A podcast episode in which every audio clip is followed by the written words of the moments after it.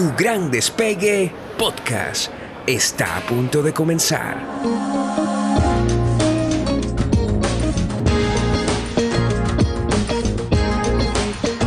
Soy Andreina Tencio, tu coach para este viaje. Bienvenido a bordo.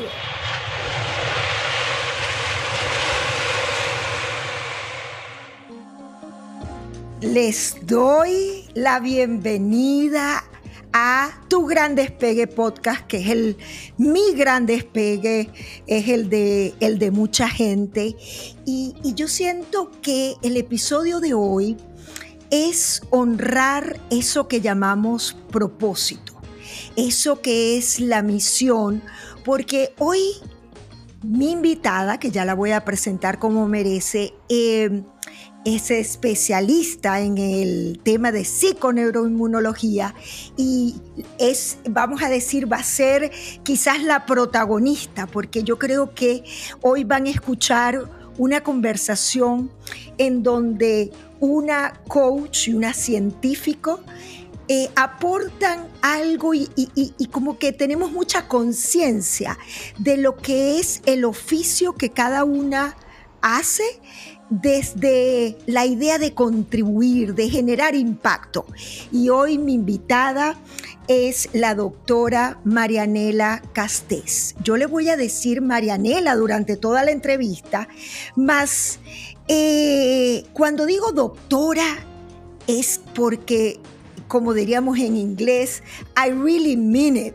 Es decir, es una dama, una señora doctora. Ella es química egresada de la Universidad Central de Venezuela. Luego hace una, eh, un PhD en inmunología de la Universidad de París. Luego tú me corriges cualquier cosa y con mucho orgullo puedo decir que mi invitada es referente y autoridad en Venezuela y fuera de Venezuela en el mundo de la psiconeuroinmunología. Yo siento que esta mujer ha llevado la bandera de nuestro país en alto y que además no solamente ha sido una diplomática, embajadora de lo que es la práctica de, la química, con, con mucho honor, con mucho honor, sino que también ha llevado a Venezuela gente importante que son referentes en este mundo tan importante tiene más de 70 trabajos en revistas de prestigio internacional. Además, ha sido, es profesora invitada a universidades de muy alto perfil como la Universidad de Cambridge. Y, bueno, y, es hermoso ver cómo tiene más de 30 años dedicada a este campo, contribuyendo con un mundo más sano. Marianela, doctora Castés, te doy la bienvenida a tu Gran Despegue podcast. Ay, Dios mío, Andreina, estoy como abrumada con todas esas cosas tan bonitas que dijiste de mí. Este, gracias. Este, no sé, yo siento que lo que he hecho es caminar, es, trabajar eh, paso a paso cómo se hacen las cosas. Y, y, bueno, ir siempre pues alineado en lo posible con ese sentido de la vida que tú mencionabas. Eh, y, por supuesto eso va cambiando en el tiempo, en un momento dado pues sí ya descubres que verdaderamente esa es tu visión y simplemente pues la pones al servicio de los demás en un área tan importante de la vida de las personas como es la salud. Pero bueno, eh, eso, es eso es lo que realmente he hecho.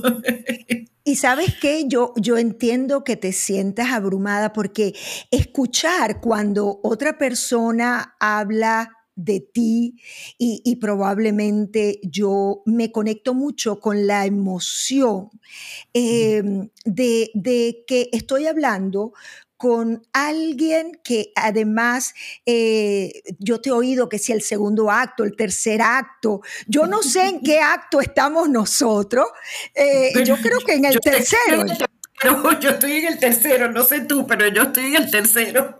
Bueno, fíjate tú que yo voy a cumplir 60 y yo me imagino que ya eso es el tercer acto, ¿correcto? Sí, ya vas a entrar en el tercer acto, sí. Pues déjenme decirles que yo en el tercer acto, y, por lo que yo sé de esta señora, yo creo que más bien el tercer acto nos está haciendo más apasionada, eh, eh, como yo siento, fíjate tú, yo tuve tres hijos y, y los tuve claramente, bueno, en mi segundo acto, diría yo, ¿no? Y ahora, en este momento de mi vida que voy a entrar al tercer acto, siento que estoy tan fértil, no para una vida biológica, pero que estoy fértil en cuanto a hacer lo que hoy, en estos momentos, estamos haciendo. Y quien nos escuchen, esto va a ser, estoy segura, una cátedra en la que vamos a hablar desde el corazón de ese propósito. Y fíjate tú, Marianela, tú que has sido o eres una persona con una carrera distinguida por logro, por reconocimiento. Hoy cuando yo leí toda tu biografía, eh, eh, y, de verdad, estuve tres horas concentrada en tu vida y yo decía, ¿cómo se debe sentir una vida tan fructífera, una vida tan fértil, con tantos aportes significativos, notables, no solamente en Venezuela, sino fuera de Venezuela. Yo te pregunto, Marianela, ¿cómo ha sido para una mujer como tú y qué ha significado, qué ha representado una carrera profesional como la que tú llevas? No es fácil, no es fácil responder esa pregunta, porque fíjate, este, Andreina, llevas el nombre de mi hija, además, de mi hija pequeña. Imagínate. Sí, eh, un nombre que me encanta. Este, además, andreína, serotonina, cafeína, endorfina. Eh, o sea, Elina, Elina tiene su significado. No lo, no lo había pensado, la verdad. Fíjate, Andreina, en este momento de mi vida, principalmente por, por las cosas que genero en los demás, pues digo, bueno, algo como que he hecho ¿ok?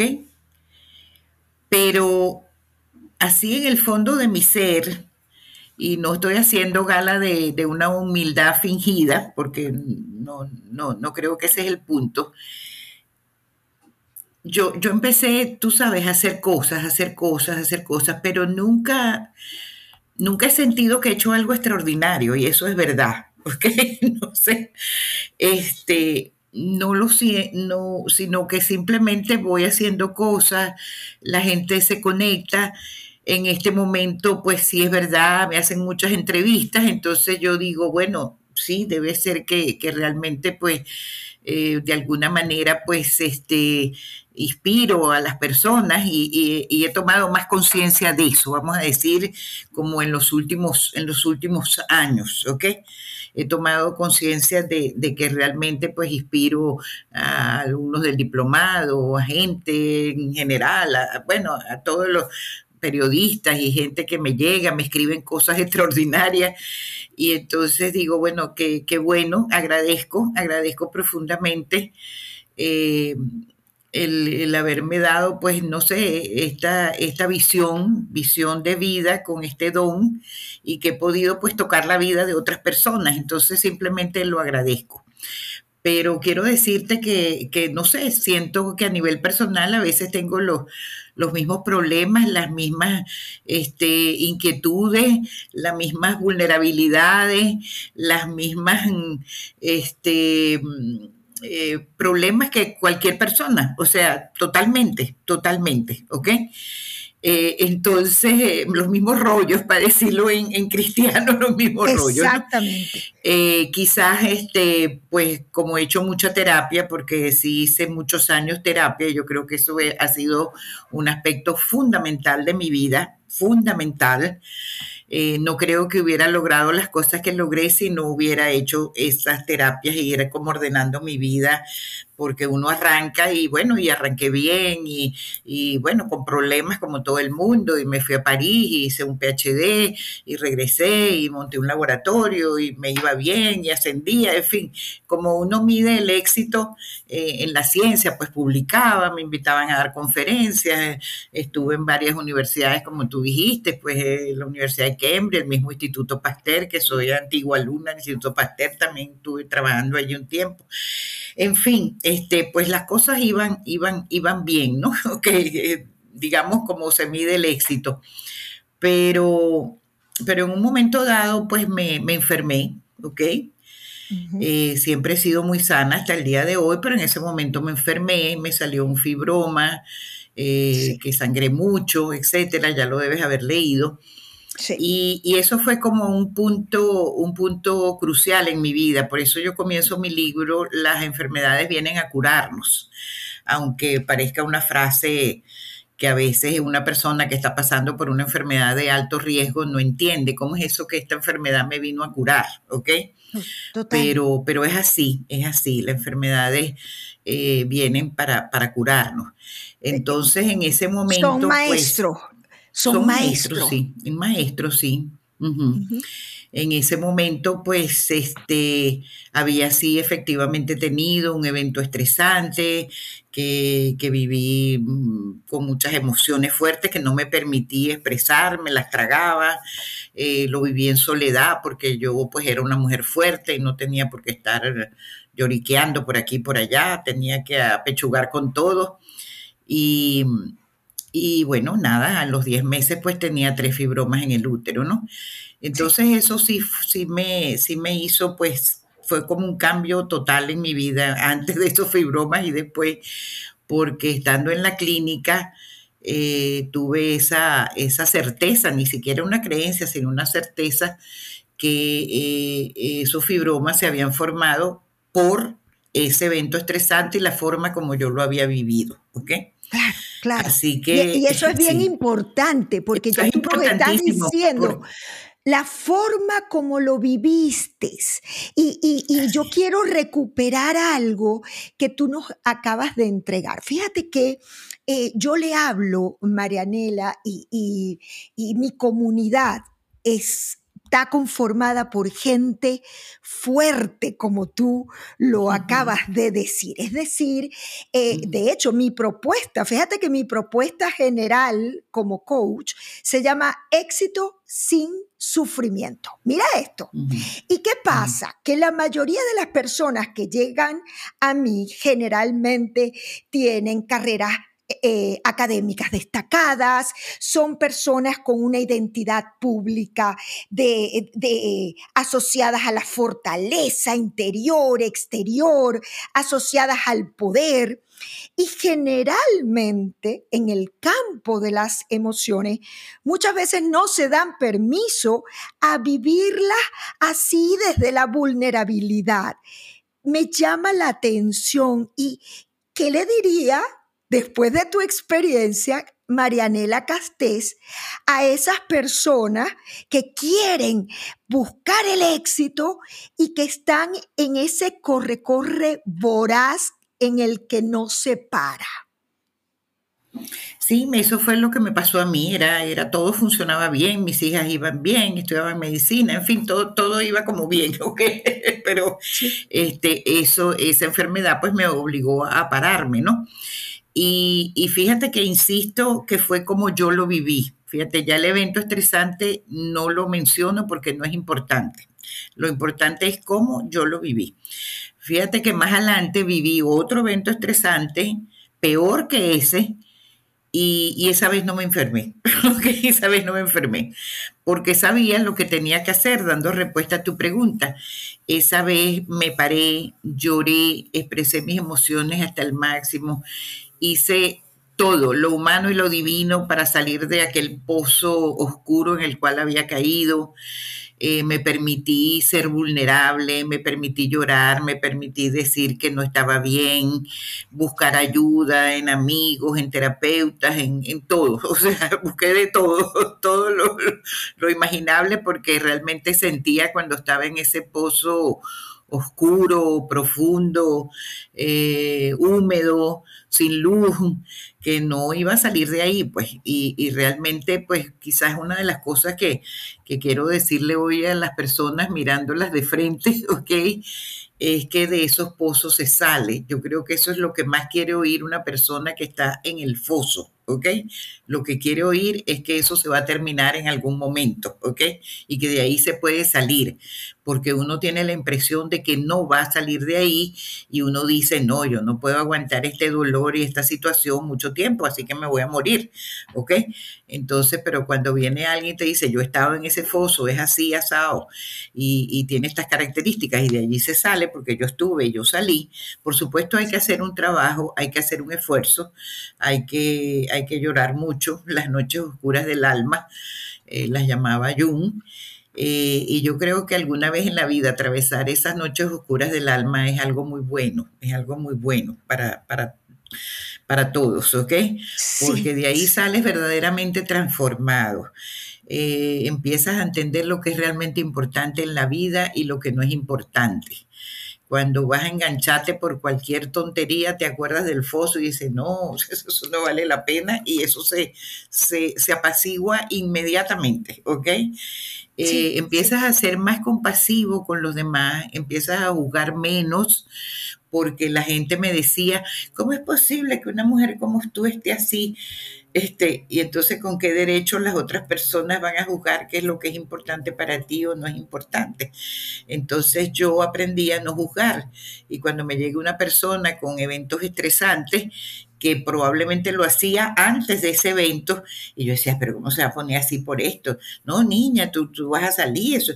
Entonces ahora no, ahora la oigo con atención, sé dónde está y que para esa persona eso que le está pasando realmente es algo significativo en su vida y que le produce dolor. Y ya está, no soy nadie para juzgar si eso realmente es importante o no para que ella esté sufriendo de esa manera. Sí. Así que yo creo que esa es una cátedra lo que tú estás diciendo a partir de tu vida, porque además tenemos que entender que todas las emociones son útiles.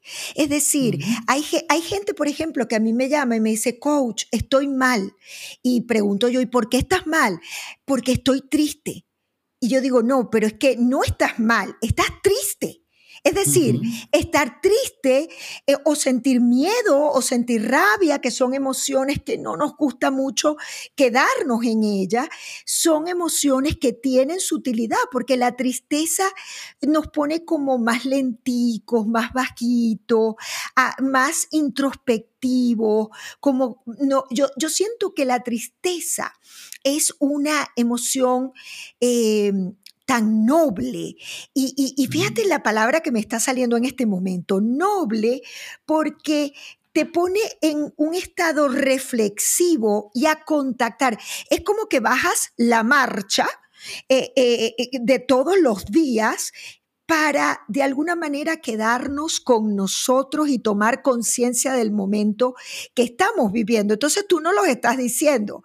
Ya las próximas veces tú lo viviste de una manera en donde permitiste la vulnerabilidad, que no es debilidad, además. No, absolutamente. Fíjate, yo siento, hablando específicamente de la tristeza y el sufrimiento, que eso me terminó, porque eso es parte de ser humano, ¿ok? Es parte de nuestra humanidad. Y, hasta ese momento yo como que no me había permitido, porque además pues tengo un carácter alegre y dicharachero y me gusta bailar y qué sé yo, entonces como que me había escapado, ¿no? Me había ido en la vida escapando, había vivido problemas severos, pero me había ido escapando gracias a, a mi carácter, pues pero yo siento que eso fue sumamente importante porque pude vivir, pude ampliar mi humanidad, no sé cómo explicarte, era como que había vivido una parte de ella y ahora pues se me había ampliado y eso es importantísimo, sobre todo en términos de compasión, de empatía con el otro, que además es el trabajo que yo hago.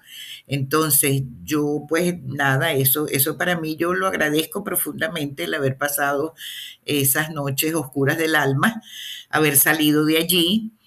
y, nada, eh, indudablemente que lo, volvería a vivir. Considero que fue algo significativo, fue un regalo en mi vida, fue un regalo en mi vida. Qué, qué, bello escuchar Mm, escuchar eso, Marianela, porque eh, definitivamente esa humanidad eh, no está en un certificado, en un diploma, en un título. No, está en un PhD. No, está en un PhD. Y tú, una mujer eh, que, que, ha vivido a través de la ciencia, donde todo lo fundamentas de una manera seria, ética, pero, pero así como muy bien fundamentada, es justamente el regalo, como lo llamas, de la enfermedad el que te permite ser hoy en día un humano y un profesional que realmente puede impactar el mundo, porque, ¿sabes una cosa?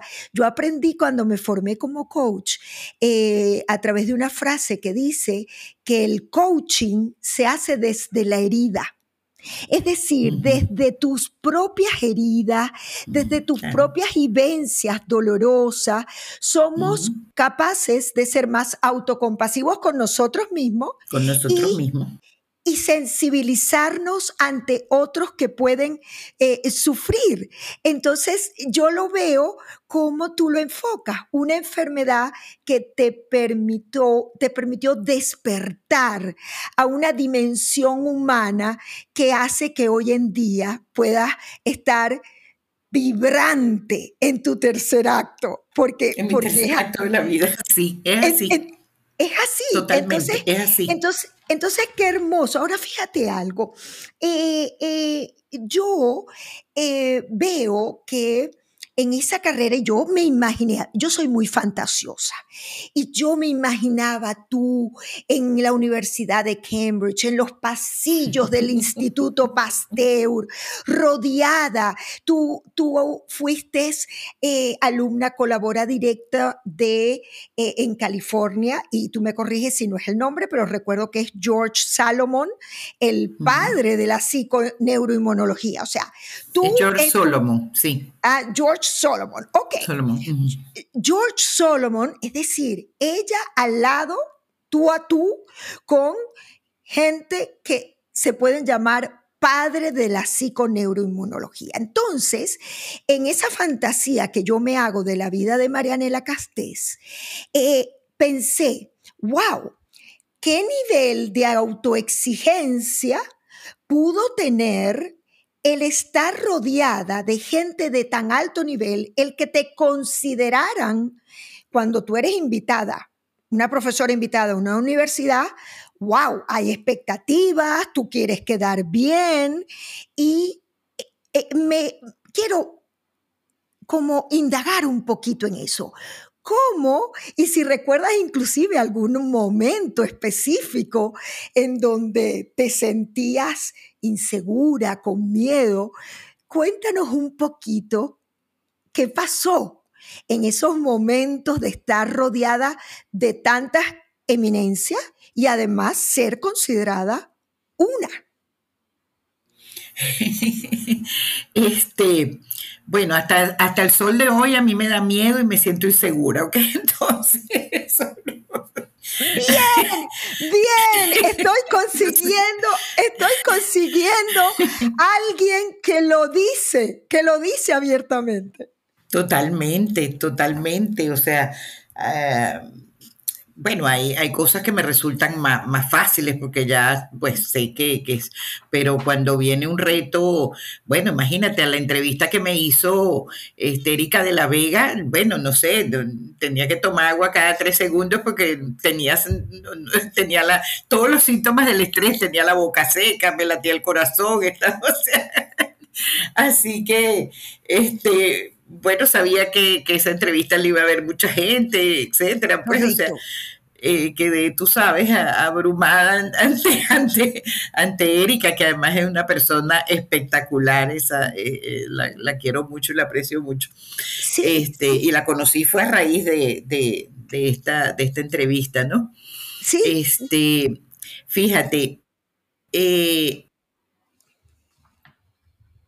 como que cuando yo empecé a crecer, ¿ok? Y a lo mejor voy a contar una, un, bueno, está, está contada en mi libro, así que ya la, la hice pública, ¿no? Este, mi abuela paterna, que era muy especial, ¿ok? Este, eh, un día me dijo una frase que, que, creo que me dolió mucho y guió mi vida, ¿ok? Eh, mi mamá era espectacular. Yo me crié fue en el hogar de mi, de mi, de mi mamá y de mis abuelos maternos, ¿ok? Que okay, okay. Fue como mi papá, mi abuelo. Y, y pues mucho conflicto con la, la, familia paterna y mi papá pues realmente nunca, nunca, nunca vio de mí, pues. Ya eso fue trabajado muchos años en terapia y, y, ya está asimilado y perdonado y hoy pues forma parte de mis referentes también, ¿no? Sí. Pero bueno, en aquella época era distinto y mi abuela dijo una vez una frase, eh, ella, ella no va a servir para nada. Ella va a dar clases de manejo como su mamá, ¿ok? No. Y, y cuando escribí el libro y saqué esa frase en el prólogo, wow, todavía me dolía, me, me guindaba a llorar escribiendo y todo, me guindaba a llorar con la computadora, imagínate, o sea, sí. imagínate cómo le dices tú a una niña, no sé, de 9, 10, 11 años e, esa frase, o sea, ella no va a servir para nada, y además una mujer que era sumamente fuerte y sumamente, este, inspiraba pues, tú sabes, fuerza, poder. Quizás, quizás eh, inspiraba miedo. Miedo también, por supuesto. Entonces, esa frase dicha por mi abuela, pues yo creo que en el fondo, pues guió mi vida. Fue como que, como que yo me dije que en mi simpleza de niña, pues voy a demostrar que yo sí, sí voy a servir y que no voy a dar clases de manejo, lo cual me parece absurdo porque mi mamá fue la primera mujer en Caracas que dio clases de manejo a mujeres en una época en que los hombres no dejaban que las mujeres tomaran clases de manejo con hombres porque pensaban que las iban a, tú sabes, a seducir y qué sé yo. Entonces, sí. mi mamá tuvo un éxito increíble porque, bueno, muchísimas señoras de, de, Caracas y la hacían su amiga porque mi mamá era absolutamente espectacular, tenía una conversa divina, tenía un humor espectacular y esas señoras que, que tomaban clases de manejo con ella terminaban haciéndose amigas de ella, ¿no? Así que para nada, pues, este, y era un oficio que le, que le permitía este, trabajar y tener unos horarios acordes a, a, a, Marianela, pues que podía llegar a la casa a la hora que yo llegaba del colegio, etc. Así que, bueno, todo eso pues se, se trabaja en terapia, pero entonces en, como que en una primera parte de mi vida, pues yo quise, tú sabes, estudiar, ser, ser profesional. Bueno, siempre me encantó, me encantó la biología, me encantó la salud, me encantó la ciencia. Así que pues sí tenía pues buena disposición para el estudio y siempre entendí pues que si yo quería pues no sé, tener una vida un poco mejor, pues sí efectivamente tenía que estudiar, ¿ok? Así que bueno, estudié, eh, eh, estudié química, que además era una facultad de ciencias, me encanta haber estudiado química porque me formó pues en una mente científica, después me fui a hacer un doctorado en Francia, en, la universidad, estuve en el Instituto Pasteur también, etcétera. Es decir, que iba cumpliendo como mis metas de, bueno, de ser profesional y de ser una buena profesional, ¿ok? Eh, Así que pues no había cumplido la profecía de mi abuela de que no iba a servir para nada. okay. Claro, claro, aquella frase que, que, te marcó, que te dolió mm. hasta, hasta, y, y, por eso, hasta mucho tiempo, digamos, y mm por eso eh, eh, es importante el énfasis que tú estás haciendo de, de, lo que es el trabajo personal, acompañado claro. de un profesional, acompañado, sí. eh, si es un psicólogo, si es un filósofo, si es un coach, pero donde tú puedas profundizar en tus heridas. Claro, exactamente. Entonces, pues todo iba bien, yo era exitosa, pues cuando regresé, imagínate, trabajar en el Instituto de Biomedicina al lado del doctor Conví, pues eso, otro, otro de mis maestros, al cual pues honro en esta, en esta conversación también. Y pues todo iba bien, este, eh, tenía éxito científico, pues este, en el PPI estaba en el nivel 3, eh, me ganaba premios de vez en cuando, claro. eh, tenía tesistas, iba a congresos, me invitaban, la Organización Mundial de la Salud me invitaba a muchos sitios para que hablara, dirigiera mesas redondas, o sea, tenía éxito, eso sin lugar a dudas. ¿Cuándo pero, viene? pero, pero, fíjate tú, no sé, pero yo quiero ver esa parte que tú decías, todavía me pongo, porque es que yo me imagino una reunión con un board en los Estados Unidos. ¿Cómo era eso? No, eso era muy, muy estresante, eso era muy estresante. Yo siempre me sentía insegura, pues claro que sí. Y, eso me forzaba pues a estudiar más cuando iba a presentar un trabajo, además dirigir una mesa redonda, además en inglés, ¿no? O sea que tampoco era en mi lengua. Entonces eso pues también requería pues un esfuerzo suplementario. Pero bueno, lo vas haciendo, lo vas haciendo bien, con modestia, este, sí, preparándote muy bien, por supuesto.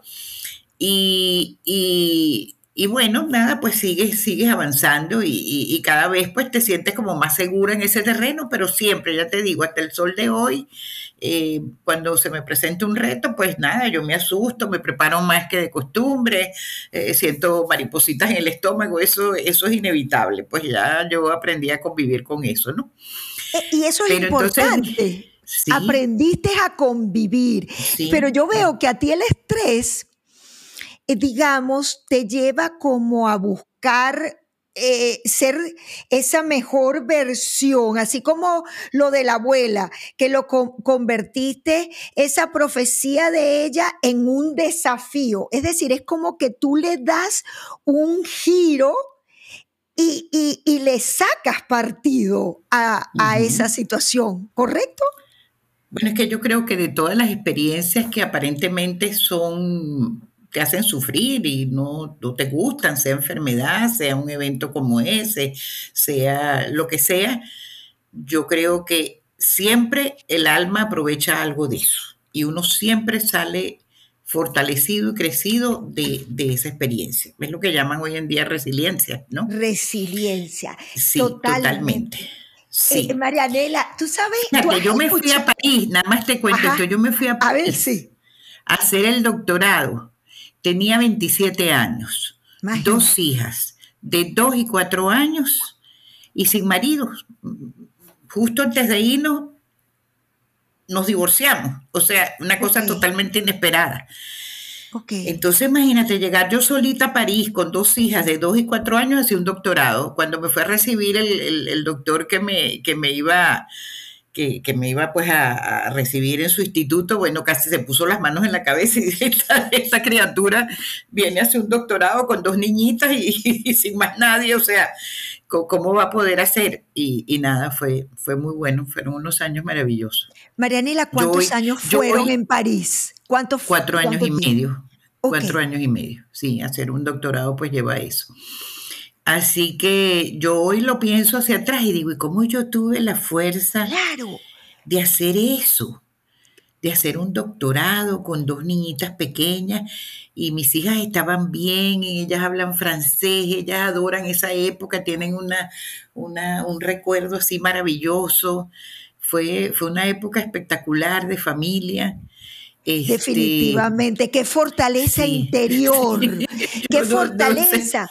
Porque, porque eh, eh, para alguien puede ser hasta visto como, no, eso, eso es loco, un país nuevo, una lengua nueva, tener aspiraciones profesionales con dos niñas pequeñas. Y, eso me parece lindo de tu historia, porque de alguna manera siento, y yo no sé mucho de ellas, pero que le modelaste. Es decir, yo, yo veo muchas madres que eh, tienen mucho temor de darle rienda suelta a su vida profesional. Y si tú que me escuchas en este momento es tu caso, si eres una mujer, madre, eh, y, y muchas veces te restringes o se restringen de, probar, de lanzarse, de, de, explorar el mundo, de que el mundo tenga un sentido también eh, en el tema profesional, tú nos estás entregando una posibilidad. Y, y yo creo me las imagino mujeres ciudadanas del mundo y además como muy autónomas, porque yo tengo la teoría de que los hijos de madres profesionales que no apagaron esa llama, esa, esa mecha de, de ambición también en lo profesional, generalmente son personas no solamente ciudadanas del mundo, sino muy autónomas, muy empoderadas. Eh, no sé si coincide con la historia familiar de ustedes. Estás describiendo a mis hijas a la perfección. las dos son médicos, las dos son médicos, son unas profesionales exitosísimas. Este, mi hija Alejandra, pues está aquí en Panamá, es funcionaria de Naciones Unidas, directora regional de, de, de, ONUCIDA aquí en Panamá. Mi otra hija es médico, esa migró hacia los Estados Unidos. Eh, fundó un laboratorio especial de patología que ha sido reconocido en el hospital. O sea, las dos son tal cual así como las describe y yo me siento pues muy orgullosa de ellas y, y, y, ellas pues dicen, no mamá, es que tú nos modelaste, eso es verdad, pues ellas lo reconocen. Claro, claro. Sí. Eh, eh, es decir, imagínate tú lo que yo estoy viendo y tienes, ahora. Tienen, están casadas y tienen hijos también, porque yo fui muy mamá también, o sea, eran mis dos, mis dos grandes este, eh, núcleos donde yo colocaba la energía, eran la profesión y, ser mamá. Entonces, bueno, nada, éramos absolutamente felices en París, hicimos montones de cosas divertidas y, bueno, nada, tengo ese privilegio, son, son hoy mis amigas, mis cómplices, nada, no, nos llevamos muy bien, a Dios gracias, y, pues ahora disfruto mis nietas que las veo educadas por mis hijas y las veo muy bien también, o mis nietos, ¿ok? Son unas mamás espectaculares también, sí. Y ahí hay una herencia, porque tú no solamente, eh, eh, con esta conversación, tú a mí me estás impactando y, yo estoy segura, inclusive desde que empecé, como te dije, a, explorar de tu vida y tu recorrido, hoy, hoy, y, de verdad te lo digo con total honestidad, este, hoy tú has dejado una huella. Y, y la Andreina de esta noche no va a ser la misma que la que abrió los ojos en la mañana. Entonces, cuando, cuando tú a través de tu modelaje puedes impactar la vida de tus hijos y de tu linaje, de tus eh, nietos, estás realmente transformando el mundo. Y fíjate, te hago una pregunta cortica porque me quiero ir al campo de la psiconeuroinmunología.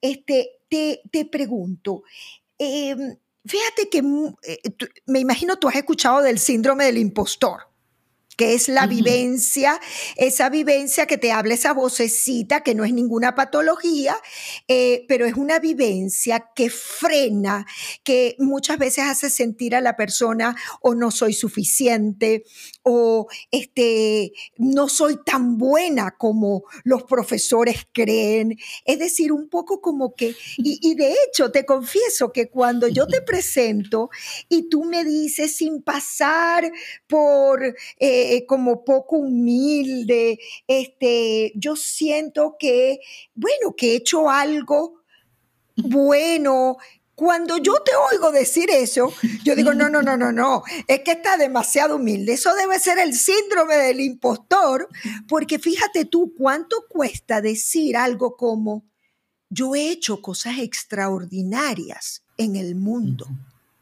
No. Cuesta. No, ¿verdad? Cuesta, sí, sí. Cuesta, cuesta, Entonces, yo, yo hago una invitación un poco a ser justos con nosotros y poder reconocer que, y a ver, no, no necesitamos ser un PhD. Eh, eh, eh, tu mamá, tu mamá con esa escuela de manejo hizo de su oficio algo extraordinario porque rompió, rompió un paradigma de esa época, sí. Totalmente, es decir, podemos hablar que tan líder fue ella en su área como tú en la tuya, como yo en la mía. Entonces yo hago una invitación a que seamos un poco más eh, justos y compasivos con nosotros y nos atrevamos a decir, sí, eh, eh, mi, mi paso por el mundo ha dejado cosas extraordinarias como fue, tú inauguraste, creaste el primer laboratorio de psiconeuroinmunología y, y, esa anécdota tuya con el doctor Jacinto Fonbit, para los que no conocen, un médico célebre que hizo eh, grandes aportes, además con una vida súper fructífera porque vivió, tengo entendido, 100 años.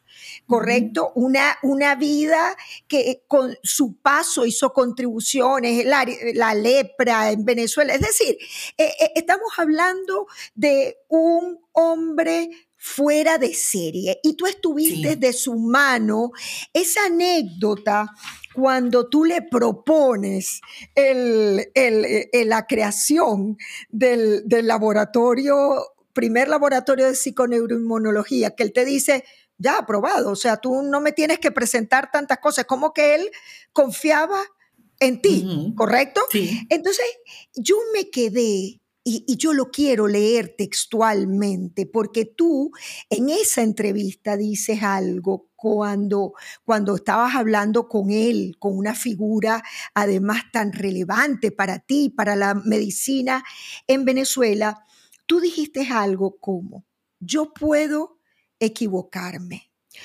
Yo puedo no tener éxito, pero en mi corazón eso estaba allí. Tú me dejaste sin aliento. Sí. Tú me dejaste sin aliento cuando dices esa frase y yo hago un llamado con esta entrevista a que muchas veces no nos atrevemos por ese síndrome del impostor, el miedo, pero cuando esa semilla nace del alma y del corazón, como es tu caso, nos atrevemos. Entonces, por eso es que yo quiero que tú nos empieces a hablar de la psiconeuroinmunología y, y cómo fueron esos primeros pasos. Es más, para quien no lo sepa, creo que pudieras comenzar diciéndonos qué es la psiconeuroinmunología. De acuerdo. Eh, voy a, voy a, conectar con algo que ya dije y llego a la psiconeuroinmunología. Eh, cuando salí de la operación esa que, te dije, pues que yo sentía que eso había sido producto de, de ese evento estresante y cómo lo había vivido, pues me, me voy a una biblioteca, la de Libic, en Venezuela, a ver, a ver si existía algo que diera fundamento científico a, esa certeza que yo había sentido, pues, que un evento estresante te puede llevar a enfermar. Y descubrí la psiconeuroinmunología, que yo como, como soy inmunóloga, pues estaba allí al lado, pero como que le había pasado por encima, igual que le han pasado miles de inmunólogos y médicos por encima, pero el conocimiento está allí. Entonces, bueno, descubrí la psiconeuroinmunología, nada, y eso fue un amor así como a primera vista, pues, o sea, un enamoramiento violento, ¿ok? Eh, sí, sí, sí, eh, ha sido un buen amante, ha sido un buen novio, buen amante. Totalmente espectacular, sí. Entonces, este, me, me, tocaba un año sabático. Y, y, dije, voy a aprovechar de formarme en psiconeuroinmunología en este año sabático. Entonces fui a hacer un curso con el doctor Simon, que era pionero de los programas de apoyo psicosocial para pacientes con cáncer. Y, aquí viene una anécdota muy simpática que estando en, Los Ángeles, porque él era, estaba en Los Ángeles, y el doctor George Solomon también era profesor emérito de UCLA, un día cuando terminó el curso, estaba en el hotel, digo, yo voy a llamar para pedir una entrevista con el doctor Solomon. Pero así, como que las cosas no sé, cuando yo como que quiero algo ahí sí no me detengo, pues o sea, lo más que me pueden decir es que no y bueno, si me dice que no, pues no hay problema, o sea, no, pasa nada, no, no, no, le pasa nada a mi ego por eso, pues. Entonces empiezo a buscar en la guía telefónica y, y, consigo un teléfono de psiquiatría, porque yo sabía que él era psiquiatra, de psiquiatría de UCLA. Y llamo por teléfono, era más o menos como la hora del mediodía, para pedir mi cita con el doctor Solo.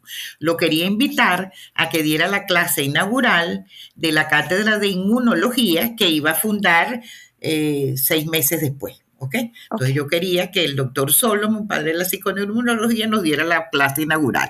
Todo eso inventado allá en mi habitacioncita del, del hotel donde estaba en Los Ángeles. Exacto. Llamo por teléfono y me atiende un señor. Entonces yo le digo pues que deseo hablar, eh, quisiera por hablar con, con, con que quisiera este, una cita, pues una entrevista con el doctor Solomon, que yo era la doctora Casté, que era head department, la head del Departamento de Inmunología de la Universidad Central de Venezuela. Claro, ahí tienes que echar todo el cuento porque, claro. este, bueno, para que te, para que Entonces él me dice, ok, I am Doctor Solomon. Y yo, what? Really? y él me dice, pues tú sabes, muy serio, yes, really. bueno, empecé a tartamudear, ya no hallaba ni qué decir, porque no esperaba que él me atendiera el teléfono. Claro, era la hora del almuerzo, las secretarias se habían ido, él estaba en el laboratorio y me atendió. Esa noche yo estaba cenando con el doctor Solo. Me invitó entonces a cenar. Yo me digo, me voy dentro de dos días y qué sé yo. Bueno, vamos a cenar esta noche, qué sé yo, le invito, restaurante tal, papá, papá.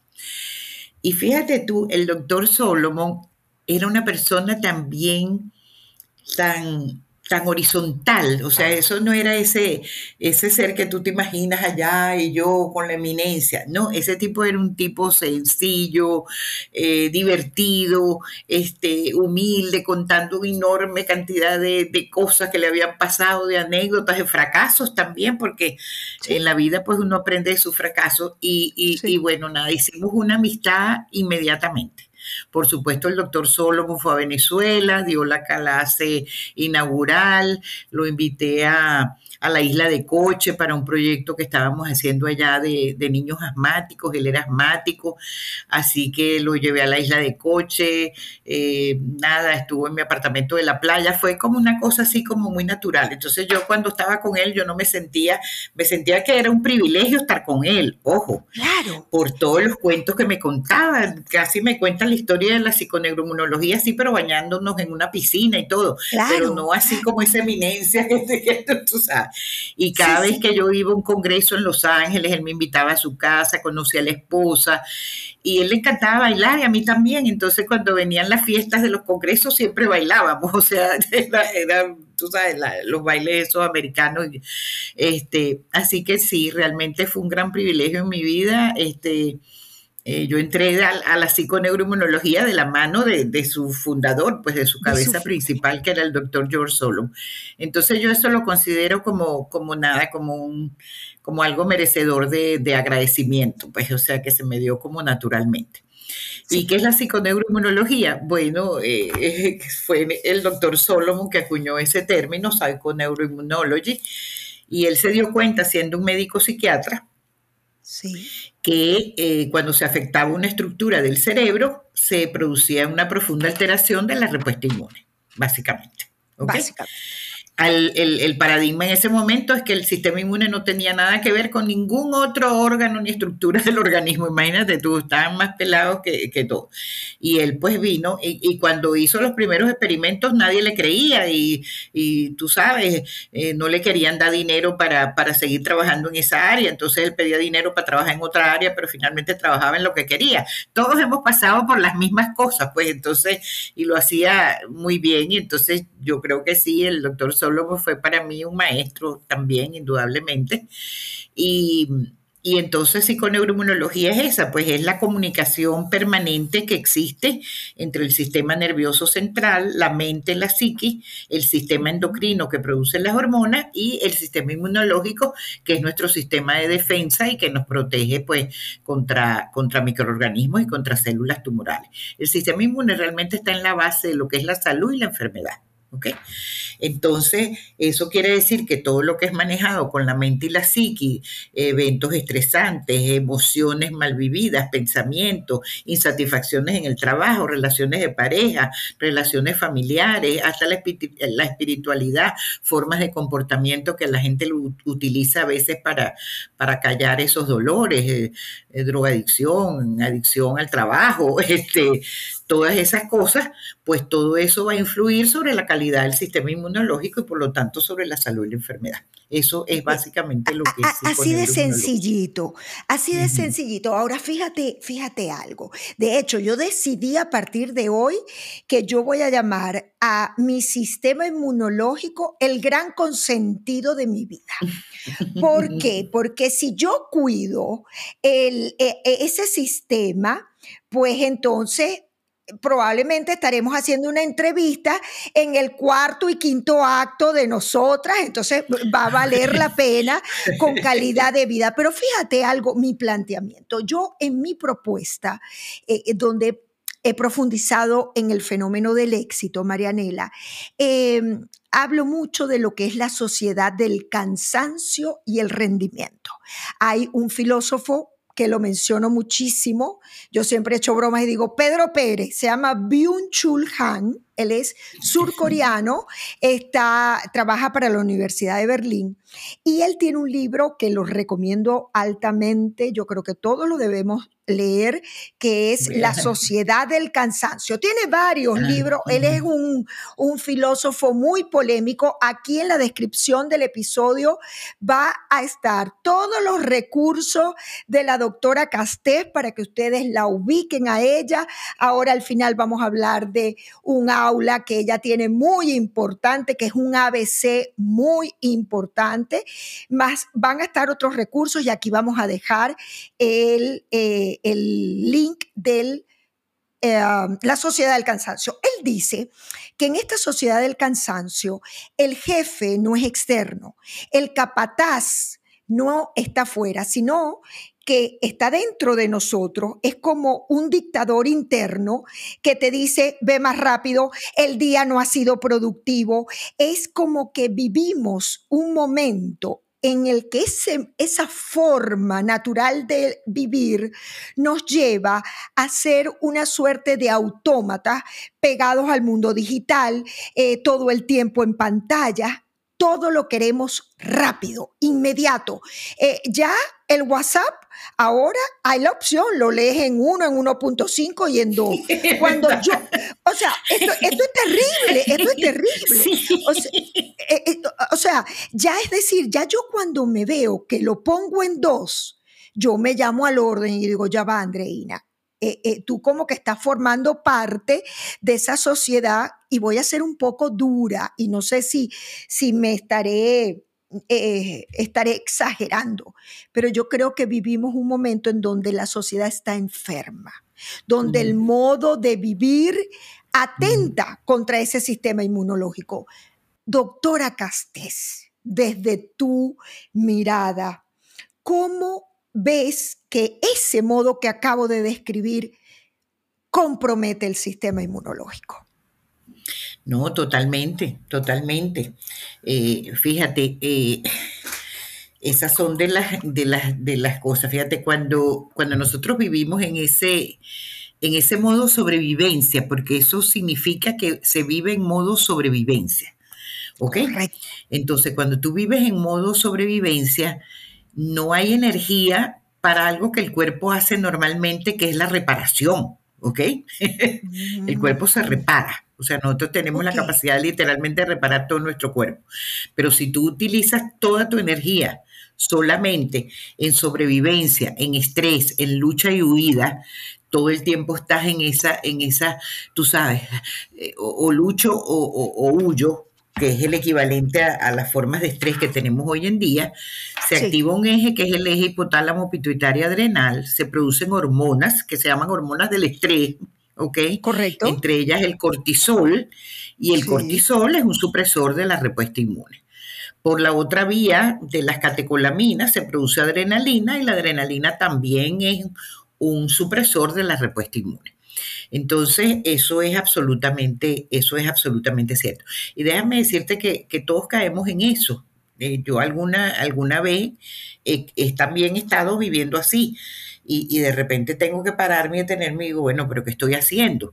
Fíjate tú, cuando la época de la pandemia, que particularmente aquí en Panamá estuvimos encerrados en la casa, no podíamos salir, pero ni a caminar en el jardincito que está aquí, aquí abajo, ¿no? Sí, sí. Este, bueno, yo trabajé muchísimo, muchísimo, porque acababa de abrir el portal. Me imagino. Este, además, la pandemia, además, la pandemia era casi un modelo espectacular de psiconeuroinmunología, y yo lo vi así desde, desde el primer momento, una entrevista que me hizo muy bonita eh, César Miguel Rondón, y, que se hizo pues viral porque César Miguel pues es, espectacular. Obviamente. exacto, y entonces, y fue como en marzo, la, la OMS acababa de decir que, que, que, la pandemia pues era, era, que esa enfermedad iba, era una pandemia. Entonces, fíjate tú que esa pandemia tocaba todo. ¿Por qué? Porque primero había una respuesta inmune que se debía desarrollar y que se desarrollaba eh, para eh, proteger a las personas y que, y que no se enfermaran, pero no se murieran. Y eso ocurría en el 80% de los casos. Pero al mismo tiempo el planeta estaba viviendo un evento estresante, terrible, que implicaba este, estar, eh, estar encerrado, que implicaba cambios en la educación, cambios en la economía, cambios en, las en las relaciones humanas, en la soledad. O sea, prácticamente tocaba, la gente empezó a vivirlo con, con pánico, con miedo, miedo a morirse, todas aquellas escenas de Italia, España los primeros tiempos. Es decir, ahí se alborotó absolutamente todo el rango de emociones que uno se puede imaginar a nivel planetario, todos lo sabíamos al minuto. Entonces, bueno, yo me dediqué pues a, exponer Ojo Pelado con la Salud Mental, hacía todo un programa, eh, te voy a mandar, e inmediatamente coloqué en forma gratuita la aventura inmunológica, la gente tenía que hacerla para evitar caer en depresión y que se suprimiera la respuesta inmune. Entonces la gente empezó a invitarme, invitarme, yo hice casi, casi 150 entrevistas en, en el año de pandemia. Te creo. Te creo. Bueno, y, y sí llegué, llegué a estar totalmente agotada. Hubo un momento en diciembre que las últimas tres dije, no, no las puedo hacer. O sea, ya no puedo hablar ni, ni un minuto más del virus y de la respuesta inmune. O sea, tuve que, que yo misma decir, no, necesito descansar, no, no puedo. Marianela. Las líneas aéreas podían pararse, pero Marianela Castén no se podía parar. No, no se podía parar, exactamente. Y después vino el tema vacuna y empieza la gente a inventar aquellos cuentos terribles, aparentemente dichos por médicos y científicos, y las vacunas hacen esto y lo otro y lo demás allá, cosas que no es. Entonces, pues había que explicar también que era una plataforma de ARN mensajero y todo, y ahí pues otro tanto. Entonces, bueno, sí, ahí tuve que, ahí tuve que forzarme en, parar. Ahora, ahora tú te llamaste, porque, porque tú dices, en ese modo sobrevivir. Y yo insisto mucho que nosotros vinimos al mundo a vivir y no a sobrevivir. Así eh, eh, Yo inclusive hablo, hablo de un modo que es más asociado a la lucha o fight y el modo flight donde somos capaces de soltar un poco el control, fluir.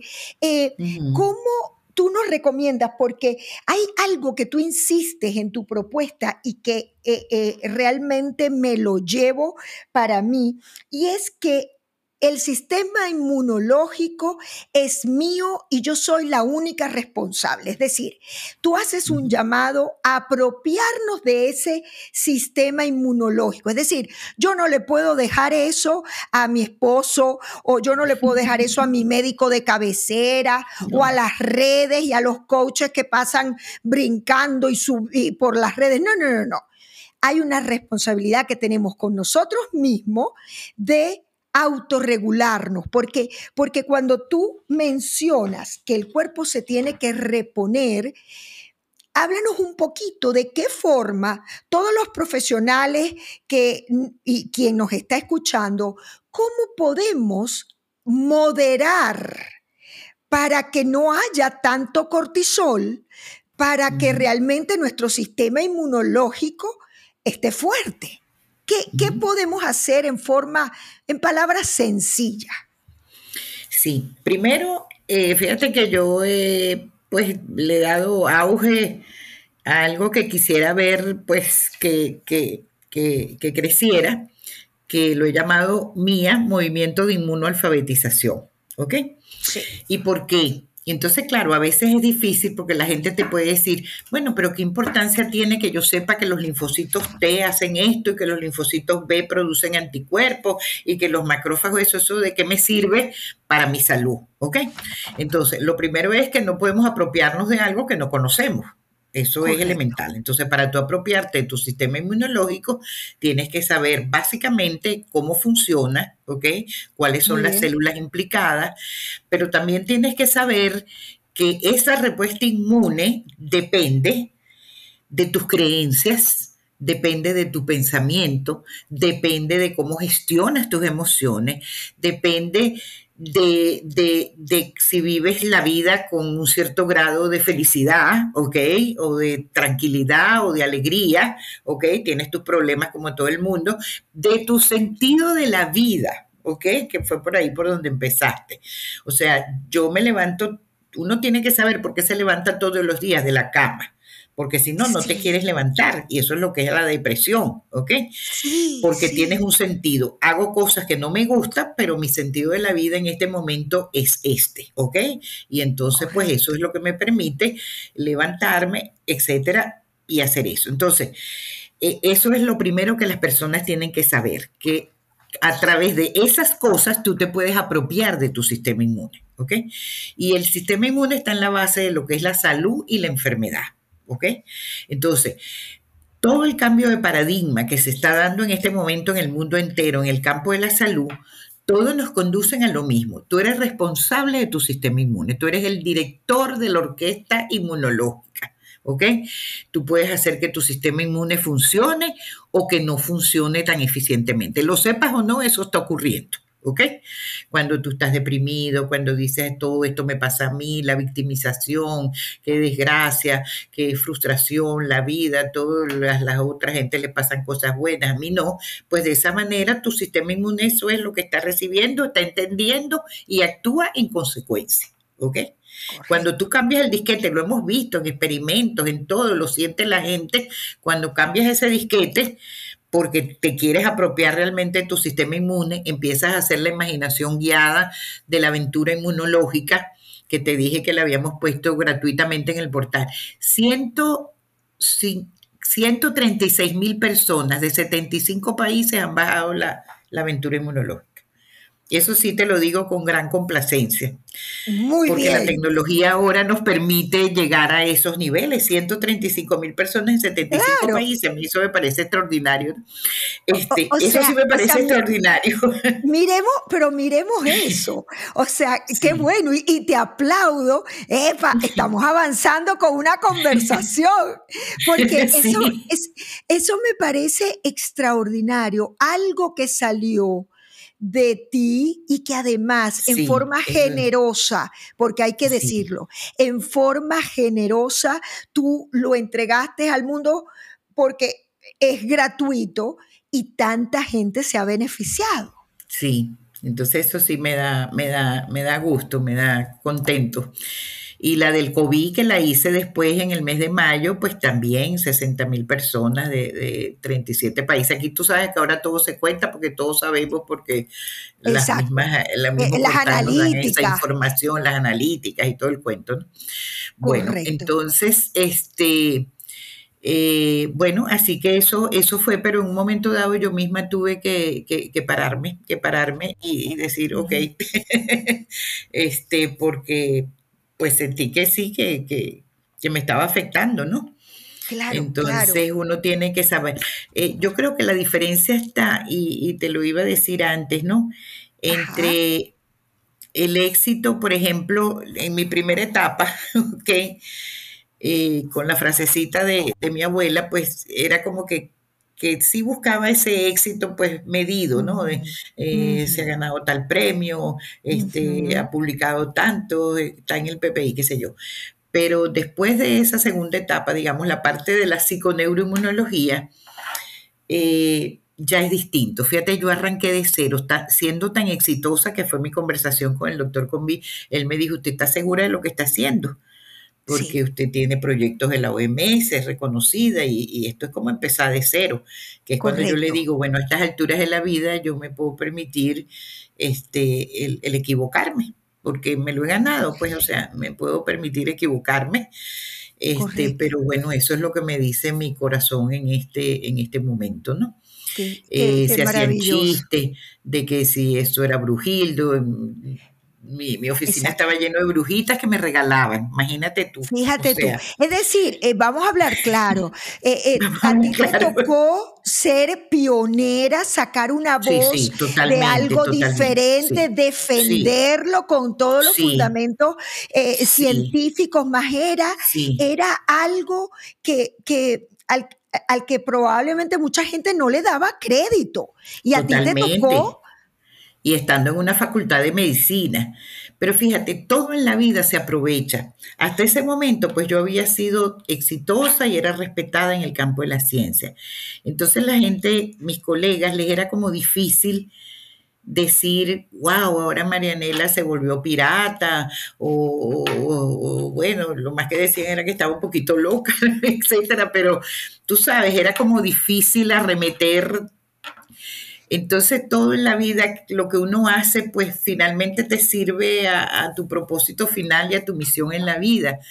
Y, así como digo eso, también tuve grandes, grandes satisfacciones de, de médicos que me apoyaron muchísimo una vez la Academia de Medicina de Venezuela me invitó a dar una conferencia para ver qué era eso, que todo el mundo hablaba de eso y Exacto. vamos a A ver cómo era la brujería. Vamos a ver si esto es brujería o no. Y claro, yo llegué con todas mis separatas debajo del brazo, todo publicado en la revista tal, Lance, tal, las mejores revistas. Y eso fue tan bonito, Andreina, fue tan bonito esa noche los médicos estaban emocionados que por fin eh, ellos sabían que eso era verdad. Ahí se reúne en la Academia de Medicina las, las eminencias de cada uno de los... De, sí, son eminencias de verdad. Yo, yo los respetaba muchísimo y, y decían, eso es verdad, yo lo he comprobado en mi práctica médica, una vez me pasó esto y otra vez me pasó esto, o sea, como que le dieron entonces fundamento científico a lo que todos sabían, porque todo médico que ha estado con pacientes sabe que si la gente tiene espíritu de lucha, que si esto, que si lo otro, pues sale mejor que aquel que se deprime y, no... Entonces todo eso, pues eh, la gente lo, sabe desde, desde que empiezan a ejercer la medicina, ¿no? entonces fue como muy bonito Qué bonito, qué bonito ese momento. Es que me hiciste viajar eh, a, Venezuela a ese momento. Brevemente, Marianela, por, por temas de tiempo, eh, tú pudieras decirnos, y, y, ya inclusive yo estoy pensando en un regalo de cumpleaños que voy a hacer de tu curso de inmunoalfabetización. Eh, eso tiene que ver, me imagino, con ese apropiarnos de nuestro sistema inmunológico y conocerlo. ¿Qué obtenemos de hacer ese curso que tú brindas al público? Sí, fíjate, cuando llegué a Panamá, pues aquí nadie me conocía. En Venezuela, pues la gente me conocía, aquí no me conocía absolutamente nadie. Y dije, bueno, ¿y ahora qué voy a hacer con mi vida? Pues, o sea, ¿dónde voy a dar talleres? Y qué era lo que hacía en Venezuela, etcétera, ¿no? Entonces fue cuando con, con ayudas de, de, personas que me ayudaron a pensarlo, pues construí un portal que es www.miaevolution.com. Mia Eso va a estar en todos los datos. www.miaevolution.com. Ella había escrito un libro y una, una este, editorial española que lo, le llegó a sus manos, me pidió para editarlo en España, entonces hice una versión súper más corregida el libro se llama Inmunoalfabetízate y toma el control de tu salud en editorial EDAF y se encuentra en, Amazon y en algunos países de América Latina también se encuentra. Entonces creé este portal para, como no podía ya dar los talleres y después imagínate vino la pandemia, pues con más razón, este, hice este portal y, esos talleres y esos cursos que yo daba en Venezuela el programa de apoyo psicosocial, lo condensé en 36 videos. Entonces el curso es online totalmente 36 videos grabados por mí, tienen cuatro módulos. El primero es sistema inmunológico. Tienes que apropiar, tienes que saber del sistema inmunológico para apropiarte de él a través de, por ejemplo, la imaginación guiada de la aventura inmunológica. tienes que saber lo que estás haciendo. El segundo es la prueba de personalidad inmunocompetente, que, ya la llené, que ya la, la pueden hacer gratuitamente, que está en el portal y les deben llegar sus resultados a vuelta de correo. Este, porque eso nos va haciendo esa mirada interior de la que tú hablabas, ¿no? De que hay que mirar hacia adentro, todas las respuestas están. Entonces tú tienes que empezar a ver si la forma como tú actúas, como accionas, tu personalidad, tu sentido de la vida, te va a conducir a tener una personalidad inmunocompetente. Por cierto que esa, esa, esa, esa prueba es del doctor Solomon y me la entregó en mano. ¿Ok? Y siempre destaco que, es de, que es de él, lo único que yo hice fue cuantificarla, etcétera, etcétera. Después también tenemos un, módulo de estrés y, y, damos allí herramientas para afrontar el estrés explicando muy, muy detalladamente lo que es el estrés, eh, las emociones y el estrés, etcétera, etcétera, y herramientas para afrontar el estrés. Tenemos un, un tema que es absolutamente espectacular, que es el de la epigenética. Y fíjate que es que no solamente somos responsables de nuestro sistema inmune, somos responsables de nuestros genes. Si yo hubiera dicho esta frase hace 15 años, pues me la pidan y me tiran por el balcón, ¿ok? Pero hoy en día eso ya es indiscutible. No solamente nos podemos apropiar del sistema inmune, sino de nuestros genes también, ¿ok? Entonces eso es un cambio de paradigma total, ya no estamos en el determinismo genético, la culpa de mis genes es de mis padres que me dieron esos genes que no sirven para nada. No, si me dieron genes que no sirven, yo los puedo cambiar. Si me dieron genes buenos y yo fui la que los cambié por mi manera de actuar, de esa que tú dices, enloquecida y todo, hay maneras de hacer modificaciones epigenéticas y volver a revertirlos a genes buenos. Y somos responsables de nuestras neuroredes cerebrales. Nosotros podemos conectar nuestras neuroredes para, la, para el optimismo, para la salud, para que funcione el sistema inmune, para, para estar tener una mayor calidad de vida para estar más felices y salir de la frustración, la, depresión, la tristeza, la, victimización, la, la, rabia. ¿Ok? Entonces, imagínate, eso es lo que nos dice hoy la ciencia. Somos responsables de nuestro sistema inmune de nuestros genes y de nuestras neuroredes cerebrales. Tenemos todo para cambiar, tenemos todo para conectarnos con una mayor felicidad, para tener mayor salud. Y de eso es de lo que trata el curso. Por si fuera poco, tenemos una psicóloga, Yanela Bataglini, extraordinaria eh, psicóloga, que acompaña a las personas durante un mes para que a medida que las personas van leyendo, viendo los módulos y sacando sus preguntas, ella los va guiando, o sea, va en paralelo. Maravilloso, maravilloso. Entonces tienen una persona con quien, con quien dialogar, etcétera. Y si todavía no es suficiente, preguntas más complicadas me las hacen a mí y yo las contesto. Entonces, eh, realmente es un curso que la gente está muy acompañada. y, ha sido una experiencia extraordinaria y, y la gente que lo hace, pues nada, eso sí lo recomiendan a otras personas y todo. Todavía la gente no sabe que eso existe, entonces pues ahí estamos teniendo algunos, algunos problemas porque yo sé que si la gente sabe que eso existe, cuando lo hacen quedan muy bien y muy contentos, pero todavía pues la gente no sabe que eso existe. Claro.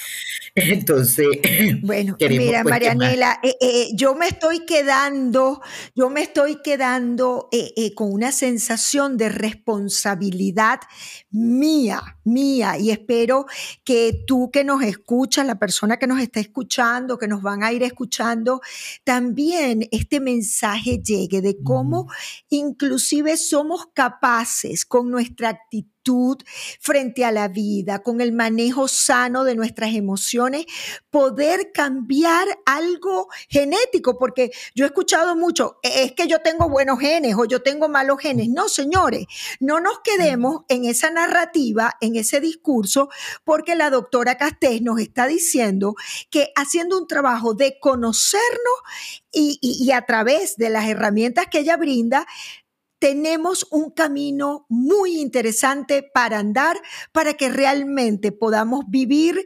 nuestros objetivos con calidad emocional, con calidad de vida. Yo me voy a permitir, Marianela, no solamente agradecerte todas las entregas, sino que yo me voy a permitir hacer un muy breve resumen por razón de tiempo. Tú hoy a mí personalmente me has entregado tanto que yo siento que yo tus regalos y tus entregas los pudiera resumir de esta forma. Yo siento que tú representas a través de tu historia el hecho de que la vulnerabilidad, el que haber transitado por momentos de pérdida de salud, de, eh, un tema emocional doloroso, eh, pues expandiste tu ser eh, desarrollando esa humanidad que se refleja en cada palabra y, cada forma como tú dices y como tú conversas, se, se nota eh, esa, esa humanidad que además se vio retada eh, desde una, una frase de una abuela que para ti no fue una sentencia, sino que más bien se convirtió en un desafío. Y yo creo que lo que nos ocurre en nuestro pasado, en la vida, eh, que sí, que muchas veces implican trauma, como adultos tenemos la posibilidad de hacer un trabajo para poder elevarnos, elevarnos por encima de eso, este, y, y, además influenciada por el liderazgo de tu mami, lo cual me parece, me parece hermoso. También me quedo pensando en que como niña te gustaba la biología. Yo creo que recuperar cosas de ese niño que fuimos, este, yo, yo veo muchas cosas de mi niña y me las he traído y están vivas y coleando en la adulta y en la profesional que, que, hoy soy. Inclusive siento como el sentido del éxito o el significado del éxito en ti fue variando, como en un principio podía estar, tener o ser medido por títulos, reconocimientos, trabajo, pero como con el tiempo eso de alguna manera va trascendiendo y evolucionando para que el éxito sea eh, medido en función además de la valentía que tuviste de hacer de la psiconeuroinmunología realmente una disciplina respetada eh, a la cual le han otorgado autoridad y yo eso lo llamo valiente. Pero lo que más me conmueve de ti, eh, doctora Castés, es que a través de ti yo confirmo algo eh, cuando tenemos el propósito claro, cuando vivimos en función de esa misión y ese ikigai, ese propósito migra con nosotros. Ese propósito no lo dejamos en la tierra de origen. Ese propósito es muy portátil y viaja con nosotros. Por eso, si yo pudiera resumir mi gran aprendizaje contigo hoy, es sentir que mientras tengamos vivo, ardiente, ese, ese sentido de vida, el sistema inmunológico nos va a sonreír, nos va a acompañar y, gracias. Yo me quedo con una gran sonrisa. Estoy segura que mi sistema inmunológico está ahorita, están saliendo los guardianes y que estoy produciendo oxitocina, serotonina y todas las hormonas de la felicidad. sí, señor. Eh, para cerrar, eh, quisiera cerrar con alguna frase esta entrevista. Me gustaría decir que el fin último de uno estar bien y de apropiarse del sistema inmunológico es justamente ese, es cumplir tu misión en la vida. Es, cuando estamos enfermos, todo el tiempo yendo a médicos, nos sentimos mal, no, no hay espacio ahí para cumplir en la misión en la vida y todos tenemos una misión. Hay algo que cada persona hace que la hace mejor que todos los demás. Entonces el fin último de todo esto eh, realmente es como, como cumplir tu, tu sentido de la vida y tu misión en la vida. Por eso es que es tan importante. Y mi abrazo inmunológico, no podemos dejar mi abrazo inmunológico fuera. Ay, ¿cómo es ese abrazo inmunológico? ¿Cómo es? ¿Cómo es? Entonces, bueno, eh, un día cuando estaba firmando el libro quería así como hacer una firma y no hallaba que poner y puse un abrazo y se me vino la palabra inmunológico y hemos empezado a elaborar ese abrazo inmunológico.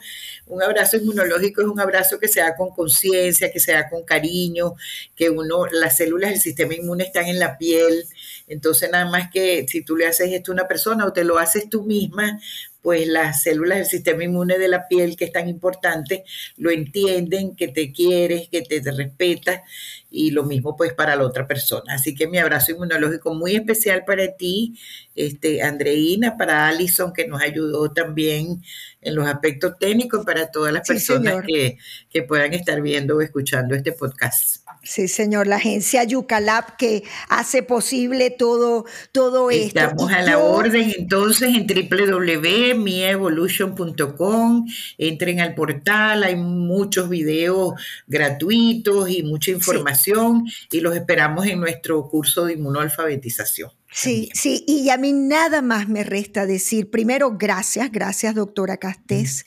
Segundo, eh, no tienes que ser un PhD y haber revolucionado el mundo. En lo que tú estás haciendo y entregando en este momento, puedes trascender y puedes tener esa misión. No dejes que esa huella se apague. Y una petición que les voy a hacer a todos en este momento, al cerrar de eh, escuchar este podcast, yo te pido que le entregues a un ser querido un abrazo inmunológico como lo ha descrito mi invitada del día de hoy, este un abrazo de esos que llenan el alma. Gracias Marianela Castés. Ha sido un verdadero honor y placer. Gracias, gracias Andreina. Un abrazo para todos realmente.